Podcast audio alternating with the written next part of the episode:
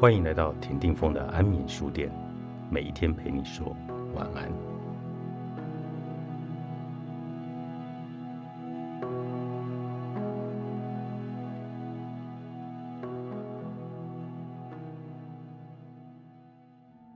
五，别局限在背景这件事情上，这是我看到人们加注在自身的最大障碍，看不见或是不觉得某人或某事。对他们线下的需求有注意，这样的想法是局促而且狭隘的。这些人认为，只有招募经理或是老板才能帮他们，而不是身边那些可能具备特殊观点、背景更博学的人。别说服自己放弃你需要的帮助，这也是我做介绍时很小心的原因。假如有人在询问想法和联络人时，只因为不理解故中的逻辑而婉拒我的建议，我不可能再提供协助。六，做好推荐。你想要别人推荐你去一份担任适合的工作，同理，你也会希望自己的推荐是有价值的。其实，这是一种让别人知道你是优秀牵线者的方式。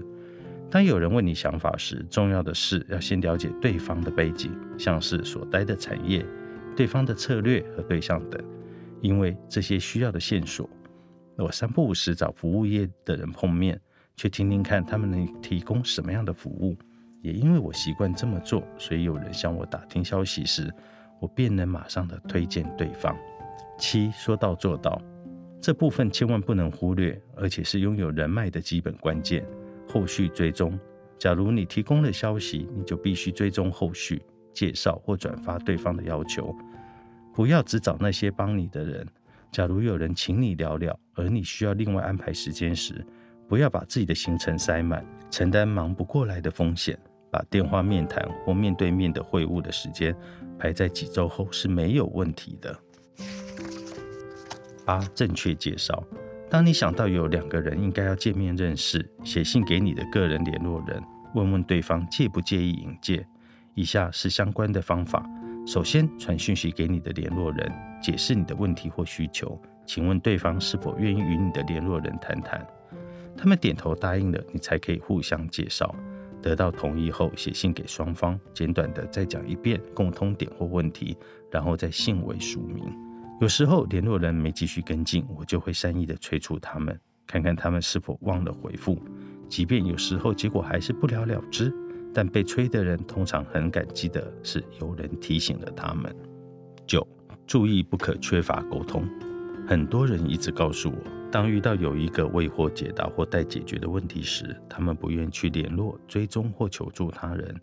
有鉴于电子邮件的普遍性，你传讯息去问、澄清、追踪或是快速得到某件事，这是最容易、最有效的办法。当你在找寻心头好或是认真找工作时，你得比平常更健谈。当你主动寻找特定工作、公司或者等待推荐，在这过程中务必要感谢你的联络人。十、建立真实世界的一对一连接关系。上述这一切事项可能令你感觉好像要做很多工作。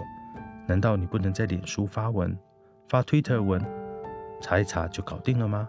每一个平台当然都有找寻并且交换资讯及关系的地方。我们会在第六章进一步说明，但是别把自己局限在这些随机自我挑选的回复。没有一个可能像你大概会需要一样的详细、细腻和私密。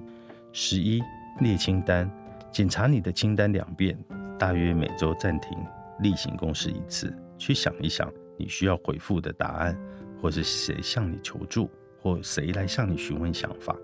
用星星符号或其他优先标记符号来组织你的电子邮件，回头去追踪这些你先前的拖延的请求和回复。因为我们生活在一个充满许多未知的世界，你从别人身上学到的太多了。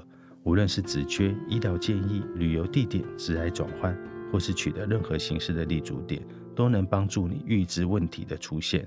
你越是经常向别人求助或帮助别人，就会出现越多的资讯。我们全部都会过得更好。因此，抛开你的成见，放手去试试吧。越内向越成功。凯伦·维克尔著，商周出版。